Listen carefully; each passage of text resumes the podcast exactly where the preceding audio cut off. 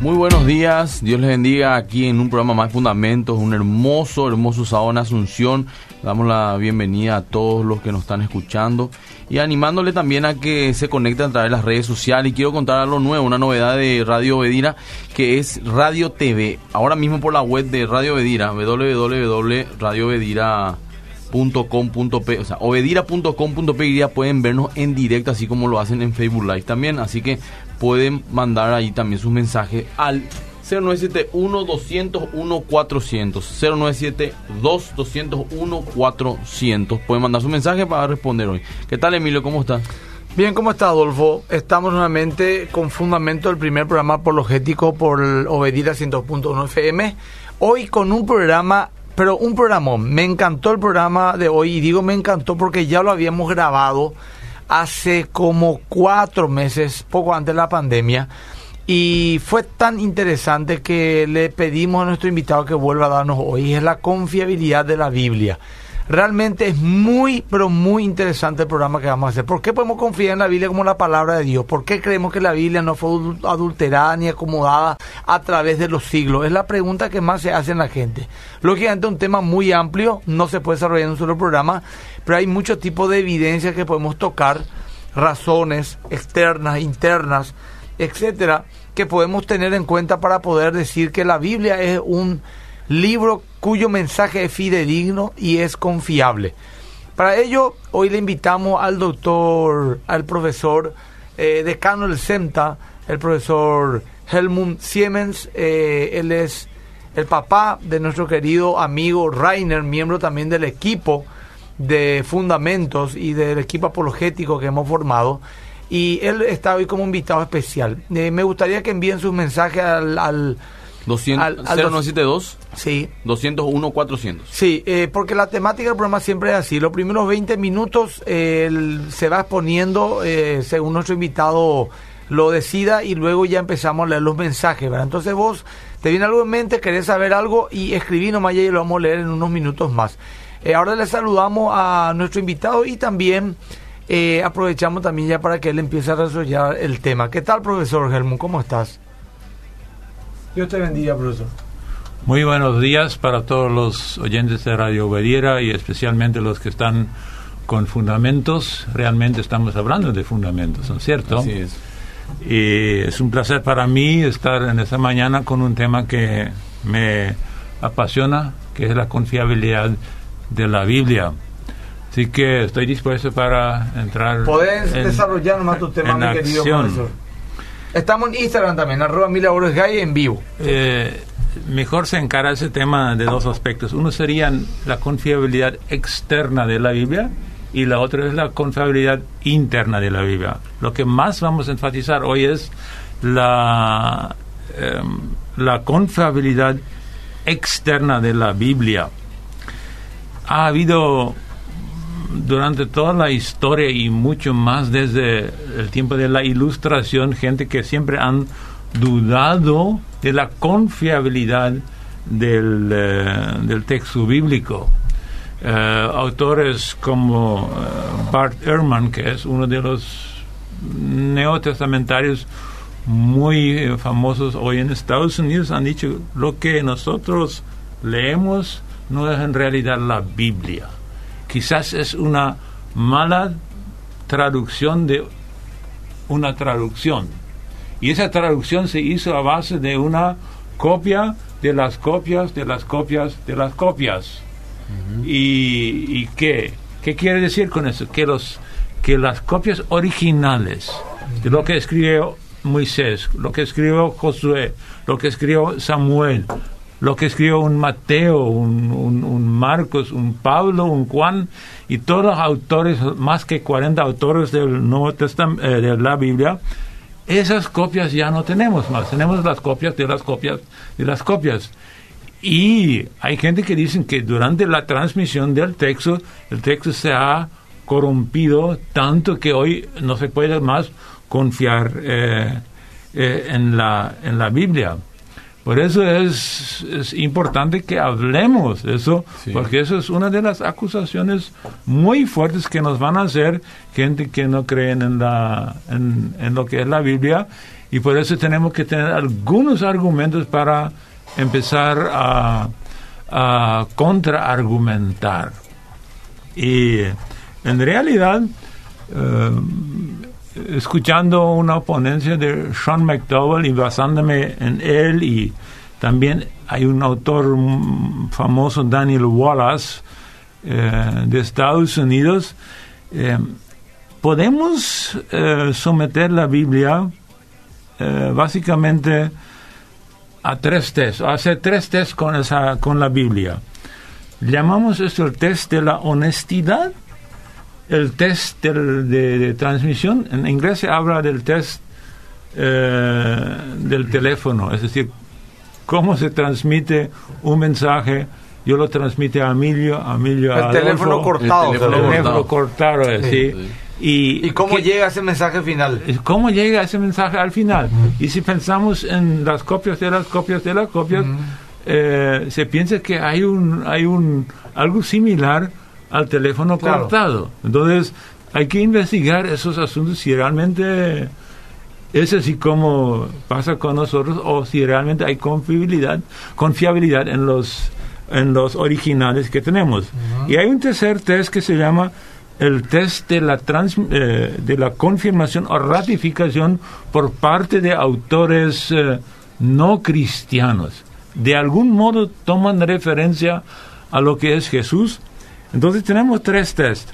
Honestidad, eh, transmisión o teléfono cortado y el test de la confirmación y de la, de la ratificación cuando estamos hablando, ustedes me pueden interrumpir en cualquier momento. Y, eh, cuando estamos hablando del test de honestidad, debemos hacernos la pregunta, ¿reclaman los escritores de la Biblia reportar la verdad? ¿Quieren transmitir la verdad? Eh, y tenemos que ir un poco a hacer una pesquisa de detective para ver si realmente quieren... Eh, quieren decir la verdad. Tenemos Lucas 1, 1 al 4, el prólogo de Lucas, que es muy famoso, y Lucas dice, por cuanto muchos han tratado de compilar una historia de, los, de las cosas que entre nosotros son muy ciertas, tal como nos han transmitido los que desde el principio fueron testigos oculares. Lucas estaba uniendo material de los testigos oculares y ministros de la palabra. Entonces, cuando había recolectado toda la información necesaria, y si él lo, haría hoy, lo haría con, con, una grabadora o con... Y iba a ir uno por uno haciendo entrevistas, y en su tiempo estaba viviendo todavía posiblemente María, que le puede haber contado lo de la concepción virginal, un pilar de la teología eh, cristiana. Entonces, Lucas dice también, a mí me ha parecido convenientemente después de haberle investigado con toda diligencia. En griego se usa para diligencia una palabra que se llama acribía. Eso significa minuciosamente, puntito por puntito. Eh, investigar todo desde el principio, escribírtelas ordenadamente, eh, excelentísimo Teófilo. Es decir, Lucas se adapta al, a la epistemología histórica de su tiempo para redactar un evangelio bien ordenado, bien basado en la historia. Entonces, hay una pretensión uh, a la... yo quisiera también agregar, no sé si eso lo hace así después, doctor, que Lucas era un médico, era un hombre muy preparado para... Eh, hoy un médico es una persona prestigiosa. En aquella época que el leer y escribir nomás ya él te llevaba a otro nivel que será ser un médico, un científico. Por otro lado, era un, él, era un gentil, un pagano, no era cristiano, era un sirio. Tercero, se estaba convenciendo de una secta que si se acoplaba a ella, lo único que le iba a traer era descrédito, rechazo, persecución, cambiar de su vida. O sea, él no podía tomar una decisión en base a, algo que podría ser normal. Tendría que haberse convencido, ya que podía en ese momento, de que esos hechos realmente eran así. A eso hay que agregarle porque eso también le da fuerza a, su nivel, a, su nivel de investigación porque su vida se estaba jugando él realmente. Dejaría todo para seguir esta nueva fe que él tenía que estar seguro que era verdad. Es totalmente correcto y usted ya dijo, era médico.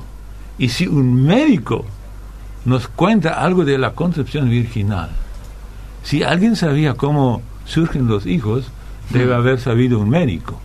Y él, sin ningún problema, dice que lo que nació de María es de María y es del Espíritu Santo. Entonces, por ahí. Y él dice, para que sepas la verdad precisa. Entonces, honestidad en Lucas, 100%. Él quería ser muy honesto, siendo gentil, y como lo dijo ya el, pastor eh, eh, Agüero.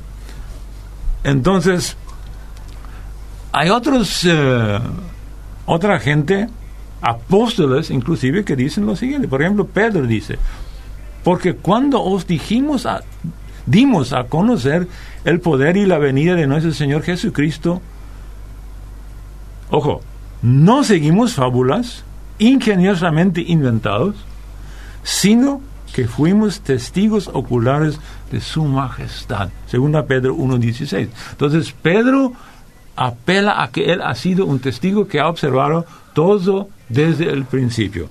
Y eh, algo similar dice el apóstol Juan, el último de los grandes doce apóstoles eh, del Señor que murió ahí ya por el fin del primer siglo.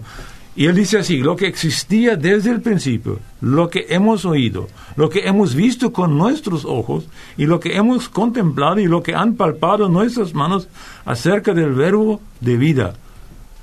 Esto no estamos a conocer. Él dice, usamos nuestros cinco, cinco sentidos. ¿Y cómo trabaja hoy la ciencia? Una parte fundamental son los cinco sentidos. Y Juan apela a esos sentidos. Eh, eh, oído, visto, Vimos, tocamos, palpamos, casi así como si no querés creer, no crea nomás, ¿verdad? Pero no es que vi una sombra, nos pareció ver algo de lejos, nos contó una persona confiable, no, yo vi, toqué, palpé, palpé, olé, olí todo, comí con él. Ahora, una pregunta nomás, profesor, esto está en primera Juan 1, ¿cuánto al cuánto? primero, primera Juan 1, 1. Uno, uno, bueno. Eh, ¿Cuántos años después de la ascensión de Cristo aproximadamente escribió esta carta Juan?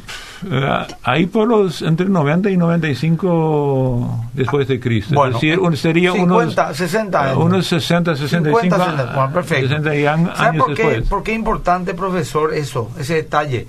Porque tengo entendido para esa época ya casi todos los apóstoles murieron. Sí, sí, y según el, la historia murieron eh, martirizados violentamente. Mayoría. Sea, él estaba en la isla de Patmos, o ya iba a estar en la isla de Patmos, sufriendo en su vejez el calor, el esfuerzo, el trabajo, el, el exilio. O sea, eh, eh, Juan afirma 70 años después, 55, 60 años después, 65 años después, que más allá de todo el sufrimiento y de todas las consecuencias que pasó, lo que ellos vieron era verdad como que si era por un negocio o era por fundar una religión donde ellos serían privilegiados, Mm. eh, no, no funcionó. Entonces deberíamos haber dejado nomás eso, si es que esa era la motivación. Pero a pesar del dolor, a pesar del, de la muerte, del exilio, él seguía manteniéndose firme a que todo aquello fue verdad y no fue un invento de ellos en su momento. Es importante ese detalle también, mi querido. Muy, muy, muy importante. Sí, esa disposición a morir por una causa que sabían que es cierta Ah. y que es verdad y que es digna de confiar. Nadie muere por una mentira, ¿verdad? Nadie muere por una mentira. Y para que todo también no solamente tenga rigor científico, sino también rigor histórico. Lucas 3.1 dice así, en, el año, en el año décimo quinto del imperio de Tiberio César, siendo Poncio Pilato gobernador de Judea, y Herodes tetrarca de Galilea, y su hermano Felipe tetrarca de la región de Iturea y Traconite, y Lisanias tetrarca de Averinia. Entonces Lucas pone un montón de datos históricos seculares para que se puede ubicar históricamente el nacimiento eh, de Jesús. No fue un libro fantasioso, por ejemplo. No Eh, fue un si libro no, no, no, no pondría todas esas referencias. ¿Esos están hechos cuánto, eh, doctor? en, en Lucas 3.1. A Lucas 3.1. Lucas Sí. 3.1. Entonces, eh, eh, esas son cosas eh, exteriores.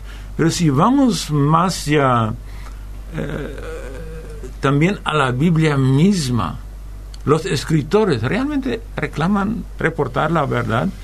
Y yo digo que sí. Pedro niega la, la- la- a Jesús. Ujú. ¿Qué historiador va a escribir algo negativo so- sobre el gran héroe? Claro. Porque el gran líder fue Pedro. de El gran iglesia. líder fue Pedro. Niegas a Jesús y lo peor viene todavía. ¿Cómo le llama a Jesús? Jesús llama a Pedro Satán. Vete detrás de mí. Sí. No, y Y sabe- está en la Biblia que Pedro es un Satán.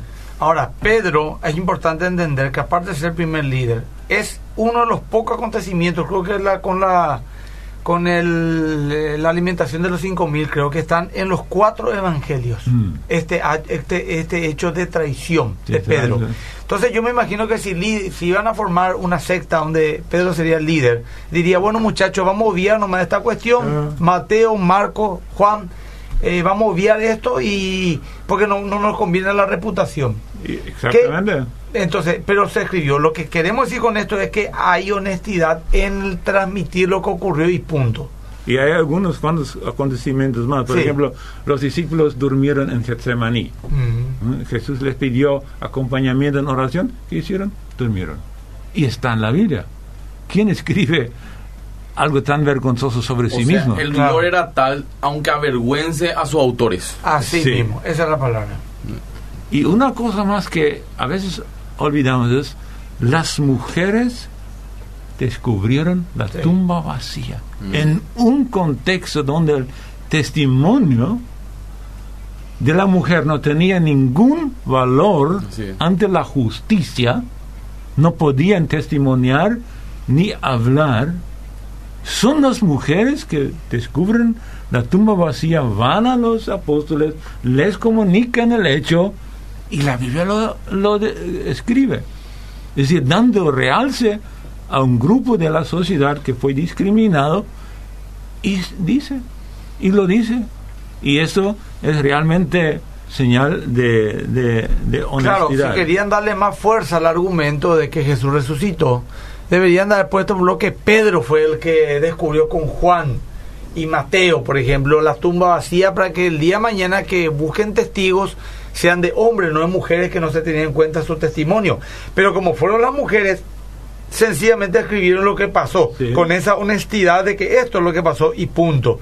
Tal vez para nuestro contexto actual eso no tiene tanta fuerza porque ya vivimos en una época de libertad donde una mujer tiene tanto derecho como un hombre. No, pero en pero- aquella época, Uh. y no solamente aquella época, hasta hace tal vez 200 años atrás, esto era una cosa que incomodaba tal vez para argumentar a favor de, de- la credibilidad de la Biblia, pero lo que acá estamos hablando es, porque algunos pues dirán, no, esto es un razonamiento circular, la Biblia es verdad porque la Biblia dice que es verdad. No, estamos investigando y estamos en el primer paso, la honestidad de los autores, o sea que vemos en los escritos, más allá de que se hayan violado o no, todavía, vemos que hay honestidad y que no se violó esa honestidad a lo largo de los dos mil años. Porque pudieron haber acomodado ya si es que querían. Totalmente. Más todavía si pensamos en lo que es el Antiguo Testamento. No, tenemos, tenemos, ah, tenemos a un Noé embriagado, ¿no? Tenemos a un Abraham teniendo una relación ilegítima con Agar. Tenemos a, Un a- David.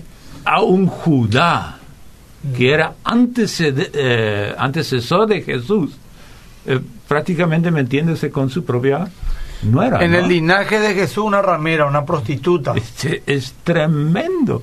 Realmente O sea, el libro este, entre comillas, si le llamamos un libro nomás a la Biblia, no le conviene a los protagonistas. No, porque le- es un libro de vergüenza para ellos, ¿verdad? Es un libro de vergüenza. Y, y- y así podríamos le- le- seguir toda la línea de los grandes héroes de la fe que nos cita Hebreos 11. Sí. Y todos esos grandes héroes de la fe tienen en su biografía cosas eh, Vergonzosas. vergonzosas, pero están en su biografía en la Biblia. Así que, para no alargar más ese punto, podríamos hablar toda la mañana sobre la honestidad de la Biblia. Bueno, yo quiero nomás dar un espacio, Adolfo, porque creo que ya llegó el momento de leer mensajes. eh, a los mensajes. ¿Tenés ya, Adolfo? Sí, cualquier cosa la gente también. puede mandar 0972 201 400, dice así. Buen día, como cada sábado, fielmente escuchándolo de Dani- desde Daniel de Capiatá soy. De Capiatá quiso decir, ¿verdad? Súper interesante el tema. Eh, buenos días, ¿qué sería la inerrancia bíblica? Siempre escucho esa palabra, pero nunca supe qué es, pregunta. No sé si quieres responder. No, un- pero ahora mismo no, vamos nomás a leer, después vamos a preguntarle. Si la Biblia es inspirada por Dios y su revelación también es dada por Dios, y más en los temas con revelaciones progresivas, por ejemplo, como la salvación o la venida del Señor, ¿cómo es que igual hay disenso doctrinal? Pregunta acá. Hola pastores, una bendición en el programa Pablo desde Clorinda. Saluda a los hermanos MQE Clorinda, siempre aprendemos mucho de fundamentos. Eh, buenos días, bendecido día. Me llama la atención que el católico no utiliza la Biblia en el hogar y siento como y siente como molestia cuando le hablas de ciertos versículos. Más bien se guían por lo que dice el sacerdote o, lo- o el consejo de otras personas. Dice acá, buen día, ¿cómo respondemos cuando nos dicen que también los musulmanes o personas de otra religión mueren por algo que ellos creen? Mm. Ya que dijeron que nadie muere por una mentira. Bendiciones. No, eso es la- nadie muere por una mentira y yo quiero aclarar. El doctor Helmut puede morir por una mentira que yo le conté, porque me creyó. Ahora, yo no voy a morir por mi propia mentira. En este En algún eh, momento voy a aflojar. Claro, estos 12, eh, estos 12 hombres que murieron acribillados, eh, martirizados, murieron degollados, alguien pues tenía que haber dicho, bueno, basta, paremos con esto, o sea, ya está. Estamos muriendo no como moscas, nada bueno, vivimos exiliados, con harapos, mue- eh, hambrientos, no nos sirve para nada, eh, dejémonos de esto.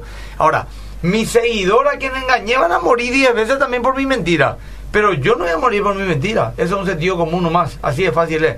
No, no, no hay mucho que argumentar. Con- con- continuamos, Adolfo, con más mensajes. Eh, Facebook voy a leer ahora mientras la gente manda en WhatsApp. y yo voy a leer después mi Instagram. Acá dice Mercedes, bendecido sábado, le estoy viendo desde Itagua.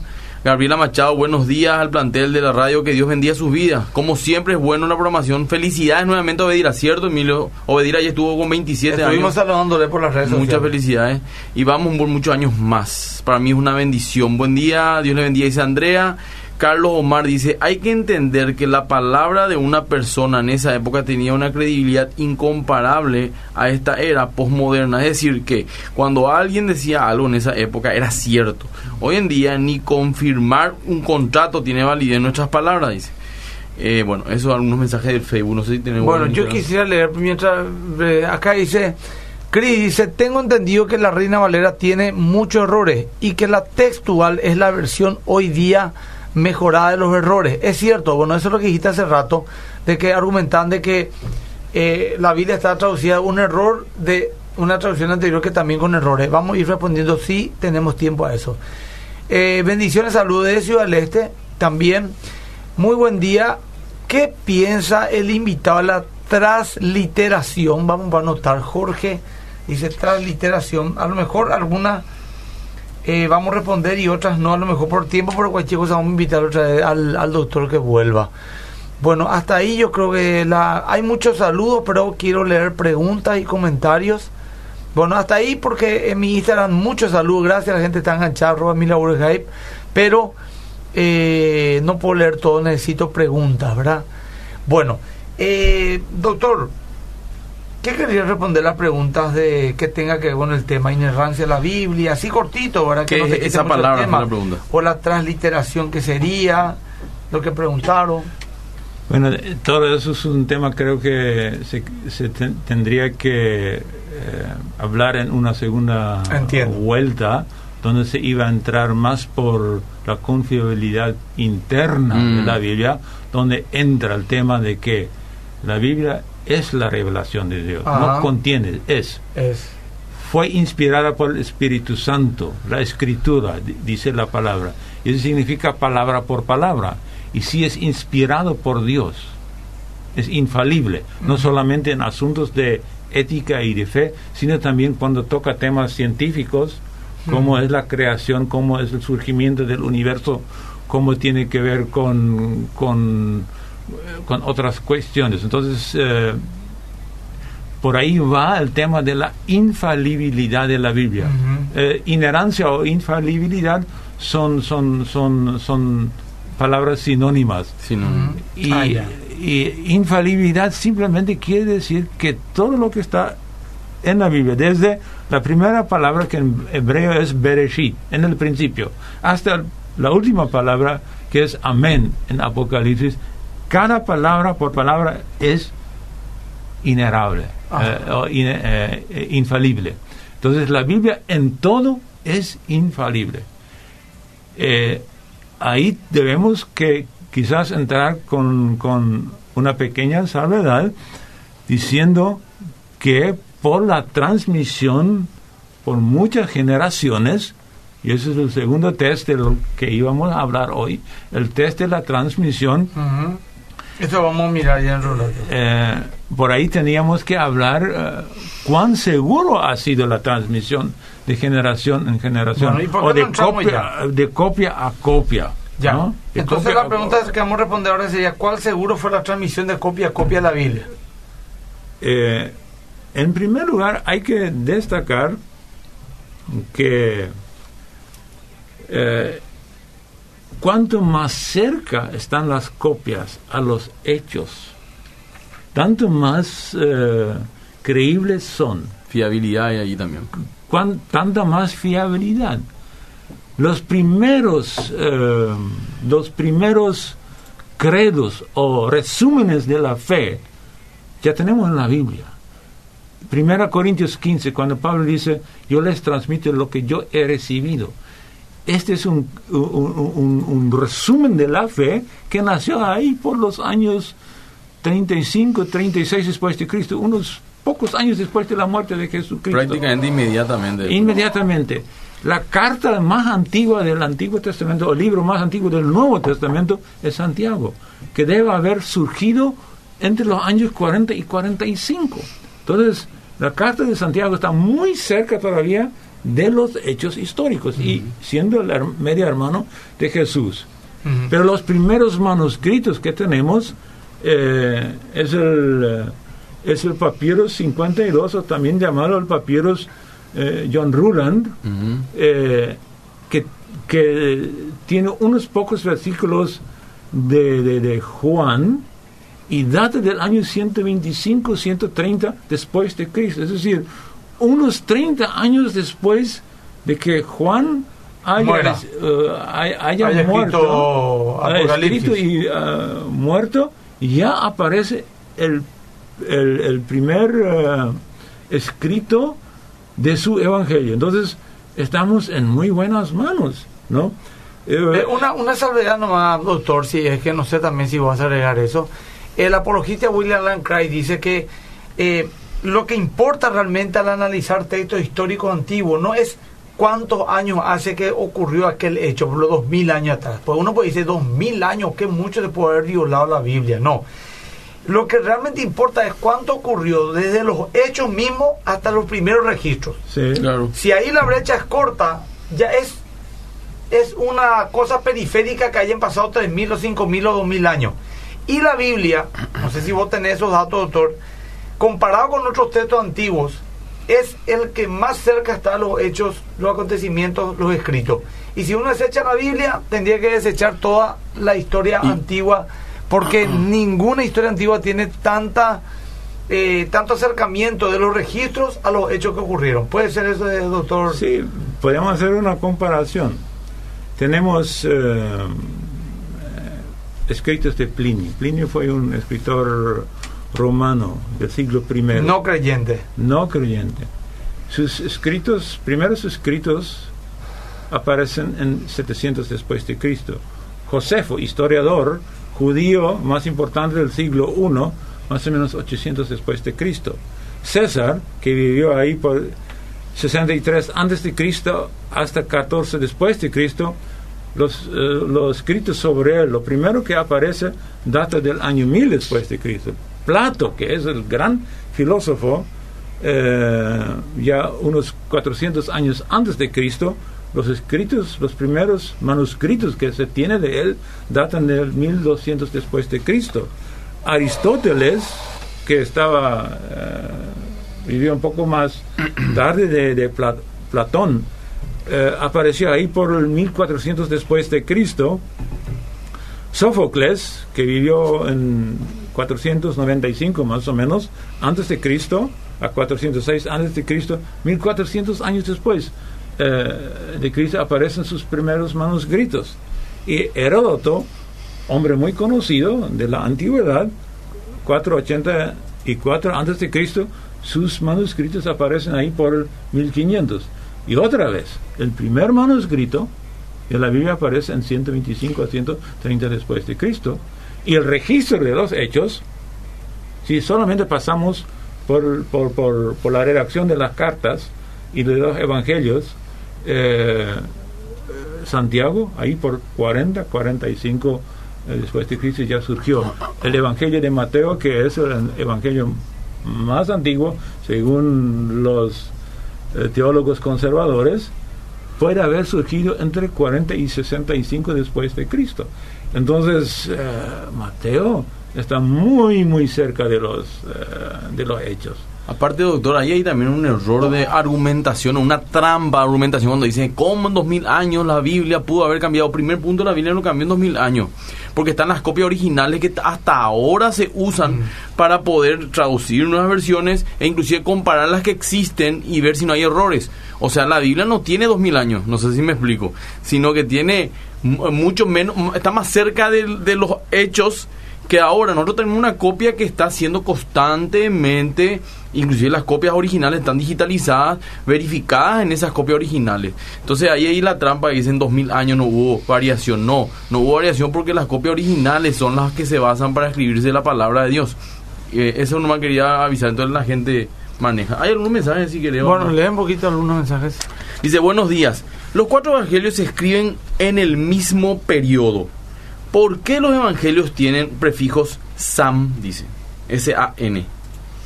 Dice que bendecido día, pastor. Primera vez que le escucho eh, Almides del Limpio. Gracias por escucharnos, Almides.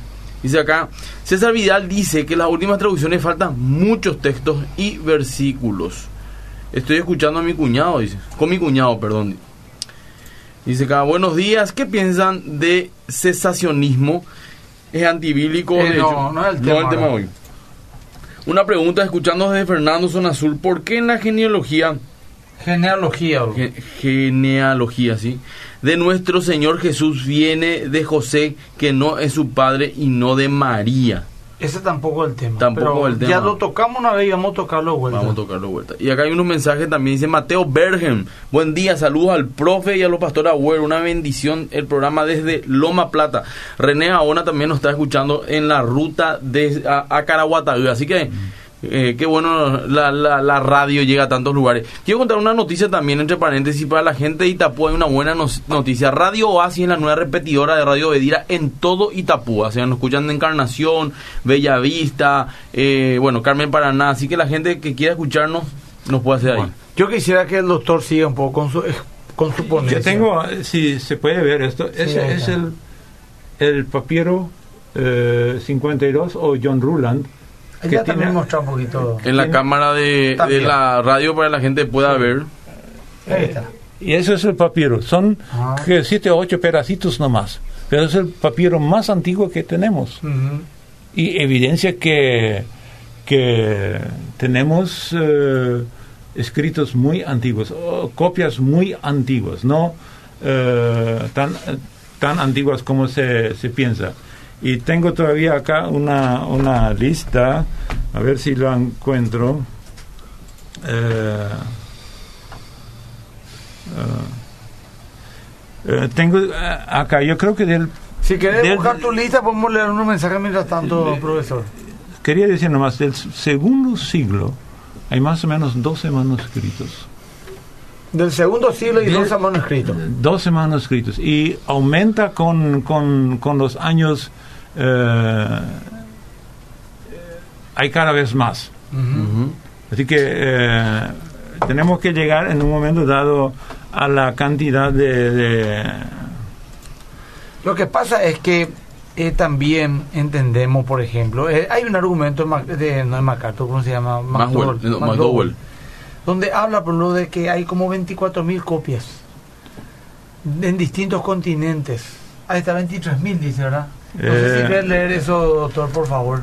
yo ayer todavía estuve investigando con, con, con una ponencia dada por Daniel Wallace.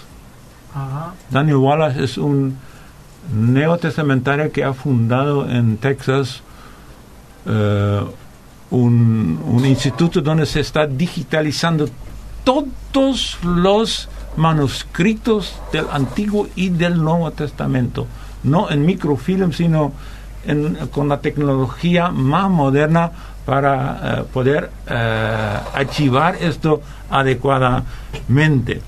Y ahí encontré de que eh, hay más, más o menos 5.800 o 5.865 manuscritos griegos.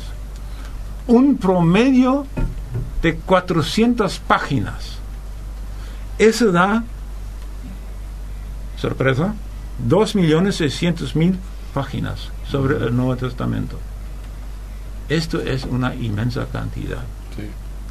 Después se tiene más o menos 10.000 manuscritos de traducciones latinas, más o menos 9.300 manuscritos de diversas traducciones, como la cóptica, la boárica, la siria, la gótica, la, eh, eh, la de Georgia y otras naciones más. Entonces, tenemos alrededor de... Que tienen el mismo mensaje. Que tienen el mismo mensaje y se puede hacer de eso una retraducción al griego. Los primeros que estaban formando el texto griego, en algunas partes tenían que retraducir del latín hacia el griego, porque no tenían para esa parte ningún manuscrito encontrado todavía. Entonces, hay alrededor de, de 25 mil manuscritos a disposición de los estudiosos.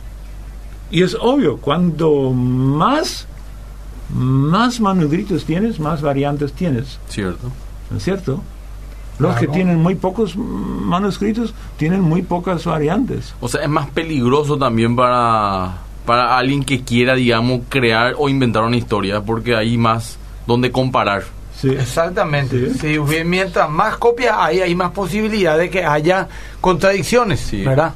Sin embargo, dicen lo mismo en un grandísimo porcentaje, tal vez del 95%, donde el mensaje nuestro no es. Ese tema del teléfono cortado, antes del tema de la transmisión, no sé si vas a profundizar en eso, doctor, porque nos queda 20 minutos y también nos queda el de la el de la confirmación y satisfacción, ¿verdad? Entonces no sé cuánto te tomaría eso. Pero lo del teléfono cortado que tiene que ver con la transmisión, yo quiero explicar algo. El teléfono cortado es, por ejemplo, no es que yo le digo al doctor Helmut, Helmut le dice Adolfo, Adolfo a Rainer y así va, no. Yo le digo al doctor Helmut y Adolfo algo. Jesús es el Señor. Es el mensaje. El doctor Helmut va y le dice a otros dos más y Adolfo a otros dos más. Esos cuatro le van a decirle a dos más y otros dos más. Y así hasta llegar a mil en la base de la pirámide, ¿verdad? Voy acá a hacer un dibujo un poquito, por lo menos para la gente. Mm. Acá empecé yo, Jesús el Señor, y fui transmitiendo acá, acá, acá, acá, unos mensajes. Y de los mil mensajes, uno te termina diciendo eh, eh, Superman el campeón, el último. El otro, Cristóbal Colón, el ganador. Otro te dice eh, Messi el mejor. Entonces vos tenés que dudar terriblemente de cuál fue el primer mensaje. El original. Pero si de los 1995 te dice variablemente Jesús es el Señor, Jesús es el Salvador, Jesús es, es el Redentor, Jesús es el Señor, Jesús es el Señor, Jesús es el Salvador, Jesús es el Redentor, Jesús es el victorioso. Entonces, no podés dudar de que en un 95% de la probabilidad de que se haya dicho Jesús el Señor es así realmente. Mm. Porque no puede ser que de mil 995 digan lo mismo. Me estoy explicando lo que te digo, doctor. ¿Es así o no es tan, exacto mi ejemplo? Es lo que leí de McDowell.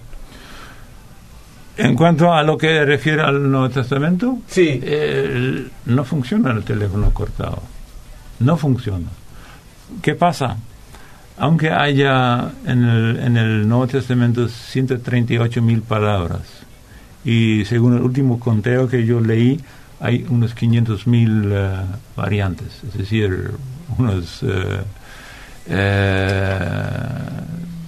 tres a cuatro variantes por cada palabra del Nuevo Testamento. ¿Qué Y- significa eso, doctor? No, no, no entendí. Eh, variantes son pequeñas diferencias. Sí. De, de- deletreo, por ejemplo, ¿no? Eh, se hace error al, al deletrear. Por ejemplo, la palabra griega en, eh, para Juan es Ioannes. Se puede escribir con dos N o con una N. Mm. Entonces, si un manuscrito tiene una N, la otro tiene dos N, entonces ya es un- una variante de un manuscrito a otro.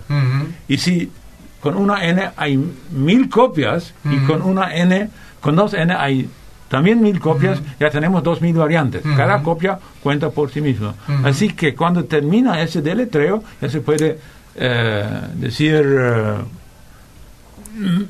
de muchas copias que no tiene importancia. Si se escribe Juan con una N o con dos N, al fin y al cabo no tiene eh, ninguna importancia. Sabemos que estamos Cierto. hablando de Juan. El mismo Sí. Juan. claro. El mismo Juan y O- Juan. o- o- Agüero con diéresis o sin diéresis. No varía. Es- eh, algo- sí, exactamente, ¿no? Eh, y y el, el- el- el teólogo Da- Daniel Y uno dice, por los 2000, eh, 2000 discrepancias ahí te dice, ¿verdad? O variaciones, pero estamos hablando de con diéresis y diéresis, ¿verdad? Sí. O sea, no, no es que, por ejemplo, 2000 en que uno dice fue Juan, otro dice fue Pedro, otro dice fue Marco, otro dice fue Antonio, otro dice... No, no, no.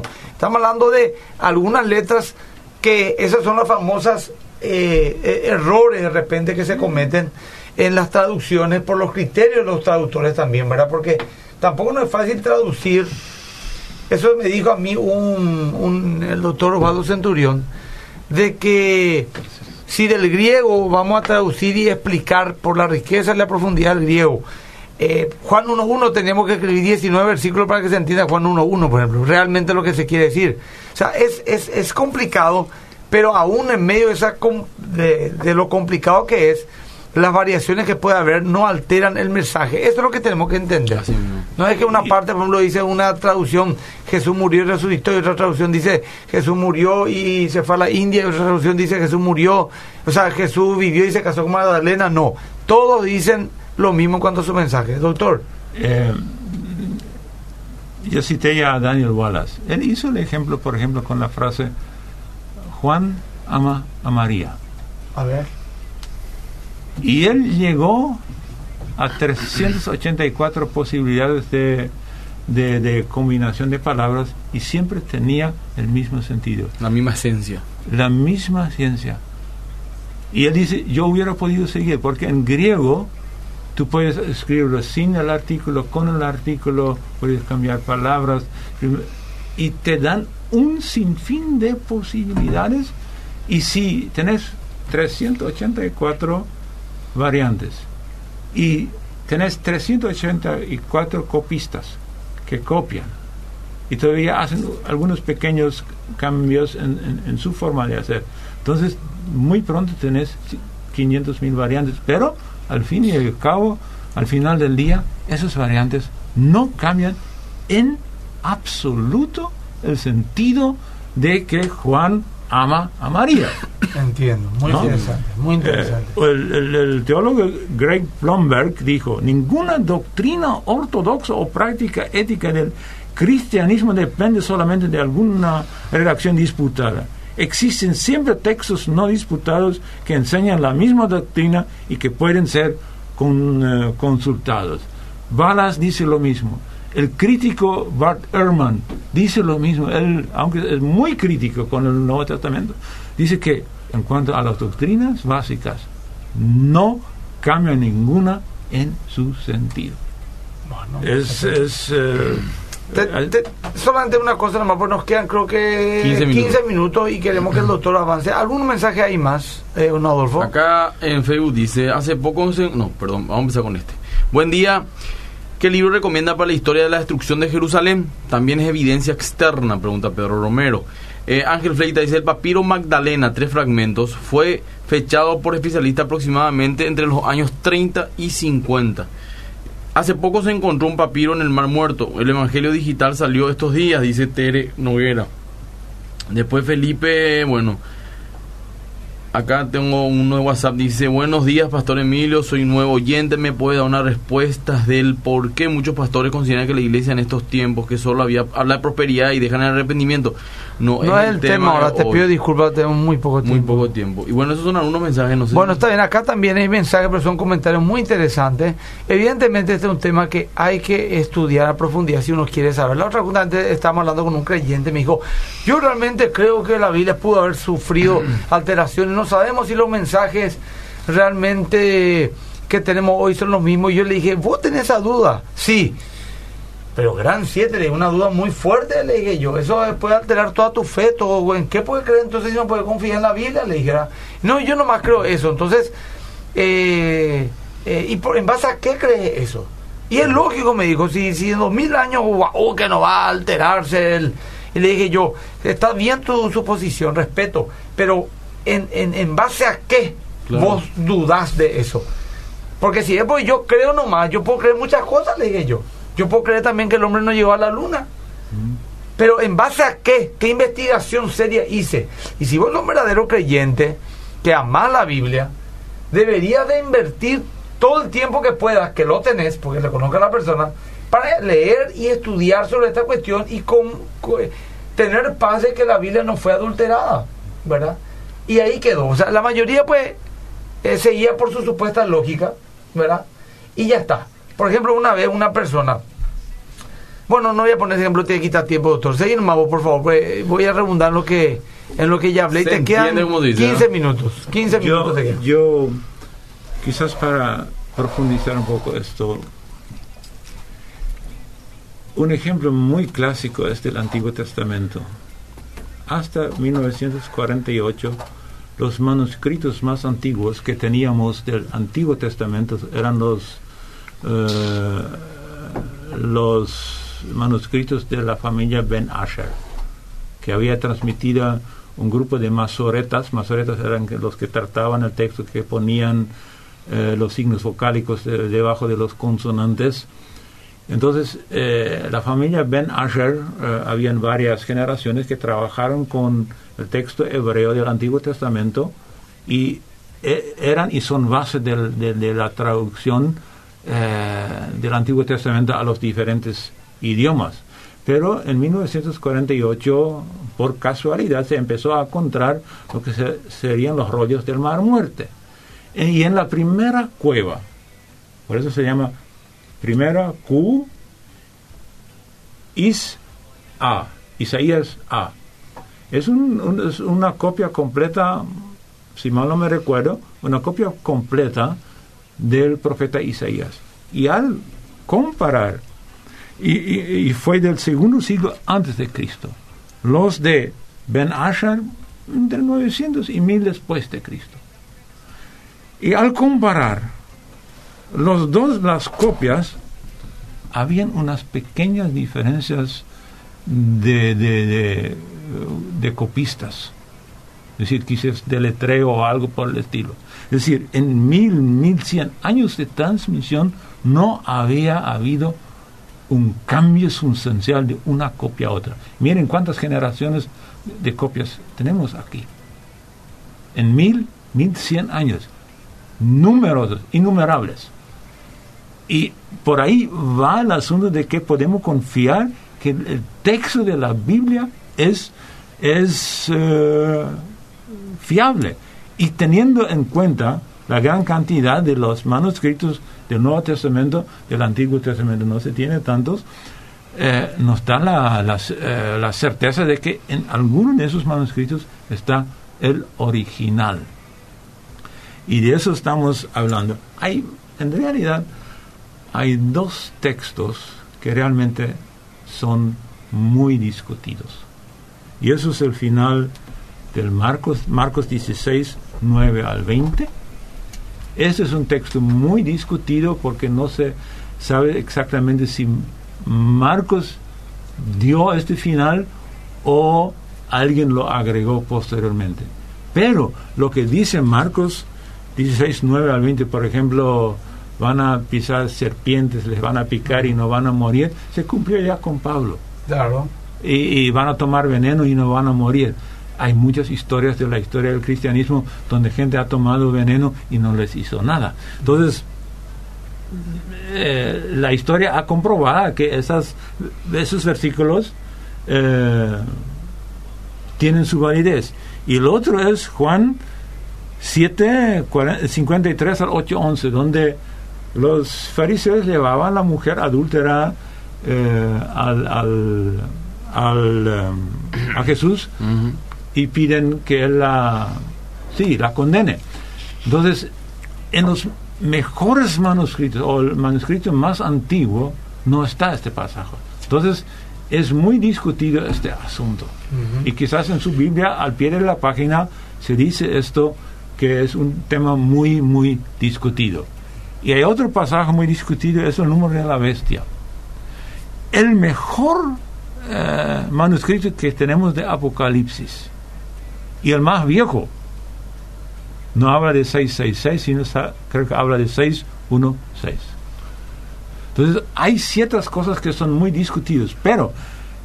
hay que aclarar bien, doctor, porque con el tema este del 666 y del chip, eh, están todos convencidos, ¿verdad?, de que eh, es el anticristo y la marca la bestia en la frente de la mano, porque el 666. De eso nadie duda. Pero eh, que el número, hay variantes, por eso digo, hay ciertas cosas Ahí puede haber mucha confusión, porque si hay variantes y no el 66 realmente que se ha creído tantos años, entonces podría mucha gente decir, bueno, entonces hagámoslo total, no es lo que habla la Biblia. Pero por ahí sí lo es, es un tema que realmente tendríamos que ir viendo y analizando el famoso 666. Por otros dicen que era ya Nerón mm. y que de hecho era Nerón, ¿verdad? Pero la explicación más interesante, yo escuché el 666, es el, número de hombres. Pero el humanismo estaría en su máxima expresión en ese momento. Y si todas nuestras, nuestras traducciones llevan 666, los eruditos han llegado a la conclusión que el, el, original ha sido 666. aunque quizás un manuscrito muy famoso y prestigioso diga otra cosa. Entiendo, muy interesante, eso está muy interesante. Doctor, ¿qué más nos podría decir en estos pocos minutos que quedan? Y yo creo que vamos a tener que tener un segundo y tercer programa también. Bueno, nos eh, quedan siete minutos, dos, seis minutos ahora. Eh, lo, que, lo que es importante también es ver un poco qué dicen escritores no bíblicos. Nosotros podríamos ir por todos los padres eclesiásticos que han citado al Nuevo Testamento, que hablan de Cristo. Y hay más o menos más o menos un millón de citas de los padres eclesiásticos del Nuevo Testamento. Y con esas citas se podría reescribir totalmente el Nuevo Testamento. Pero ¿qué dicen gente como, por ejemplo, Josefo en sus libros Las Antigüedades Judías? escritos ahí por 93 a 94 después de Cristo. Él dice más o menos así, por aquel tiempo existió un hombre sabio llamado Jesús, si es lícito llamarlo hombre, porque realizó grandes milagros y fue maestro de aquellos hombres que aceptan con placer la verdad. Atrajo a muchos judíos y muchos gentiles. Era el Cristo. Delatado por los principales de los judíos, Pilato lo condenó a la crucifixión. Aquellos que antes lo habían amado no dejaron de hacerlo porque se les apareció al tercer día resucitado. Los profetas habían anunciado este y mil otros hechos maravillosos acerca de él. Desde entonces hasta la actualidad existe la agrupación de los cristianos. Ese es historiador judío Josego no creyente. No era un, un, un, eh, judío mesiánico. Entonces, eh, él confirma eh, la existencia de Cristo, la historicidad de Cristo, de sus milagros, habla de sus milagros, de su crucifixión y todo eso. Es una, una evidencia poderosa fuera bíblica.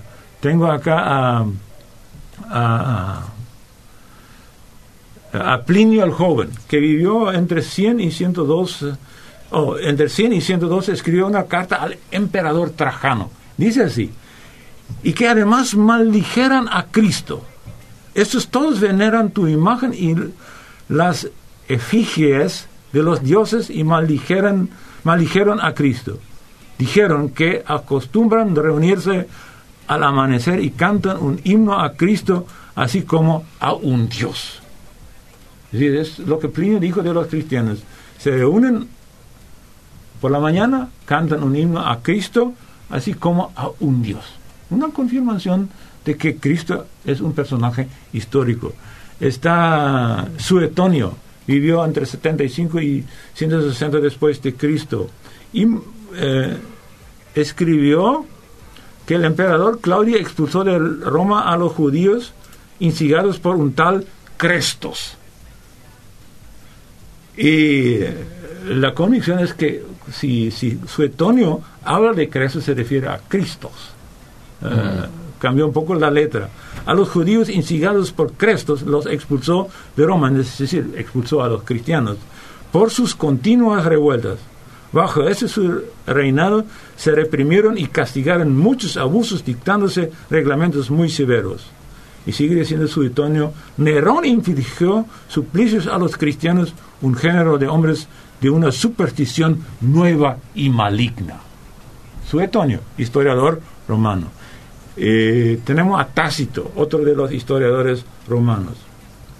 Por lo tanto, aboliendo los rumores, Nerón subyugó a los reos y los sometió a penas e investigaciones por sus ofensas.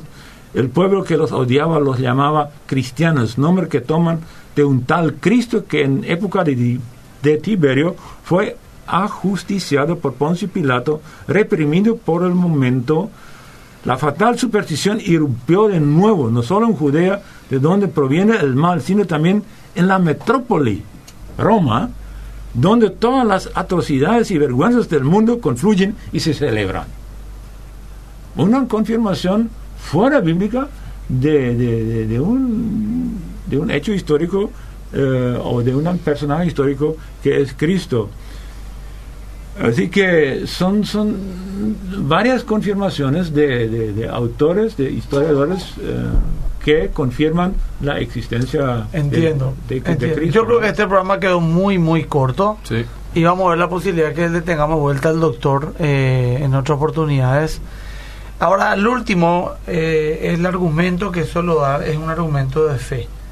De que Dios tuvo que haber tenido la capacidad de mantener de alguna u otra manera su mensaje fidedigno hasta nuestros días, si no todo sería un engaño. Mm. ¿Cómo podríamos nosotros entonces Dios juzgarnos si, no ha, si ha permitido que su mensaje nos llegue como tendría que llegar a esta época, verdad? Eh, bueno, gracias doctor, vamos tombo, nuevamente invitándote para seguir de manera más profunda. Sé que no es un programa muy entretenido en el aspecto así humano, ¿verdad? Porque mm. es académico, hay que tener contexto, hay que leer, hay que invertir tiempo, cosa que a lo mejor muchos no, no quieren hacerlo.